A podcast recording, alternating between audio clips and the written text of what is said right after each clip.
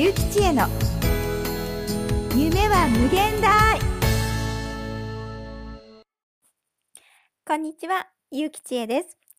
私は起業家や経営者があなたの夢を実現させるための手段として伝える力を磨く、そのための今までにない話し方の講座を運営しています。ぜひあなたの夢を実現させるために伝え方、話し方を磨いてくださいね。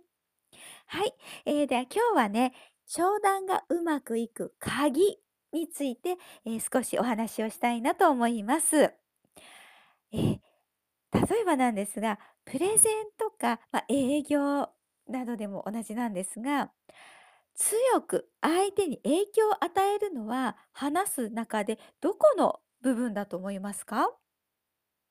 はい、ちょっと考えてみていただきたいなと思うんですけれど、どうでしょうか？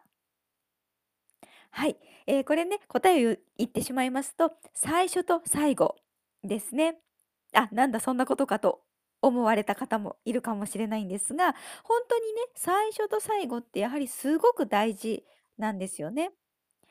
これはね、やはり、えーとコミュニケーションを取った時、一番初めというのは、とても強く相手の印象に残るんですね。はい。なので、第一印象というのは非常に重要なんですね。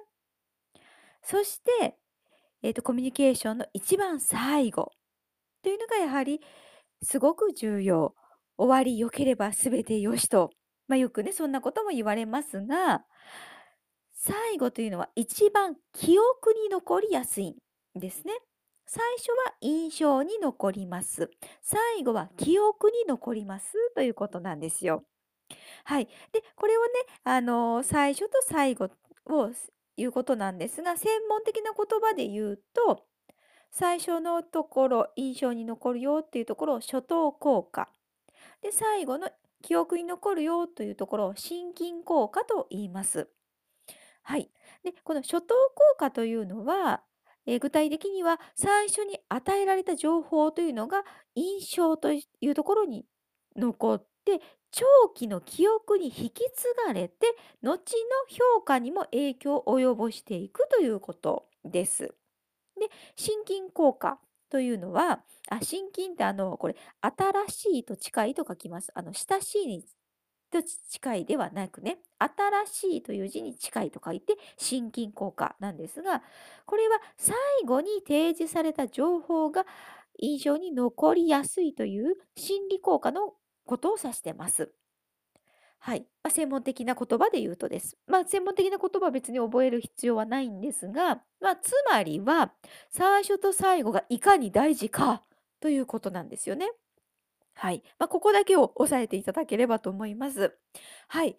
えなのでね、最初と最後にあなたがどんな表情で、どんなトーンで、どんな内容を話すかですね。これがあなたの商談がうまくいくかどうかの鍵だということなんです。はい。で、ぜひね、最初の自己紹介で最初にあると思いますね。で、最後の挨拶、締めの挨拶ですね。この2つ、これを意識していただいて、あなたが相手に与える影響というものを工夫してみていただきたいということなんです。はい。で、この初等効果、最初の部分ですね。そして最後の、えー心筋効果と言われるもの。はい。これはやはりうまく使っていくということです。ただ、もちろんね、だからといって、間の話どうでもいい、間の話の流れがどうでもいいという意味ではないですよ。もちろん。はい。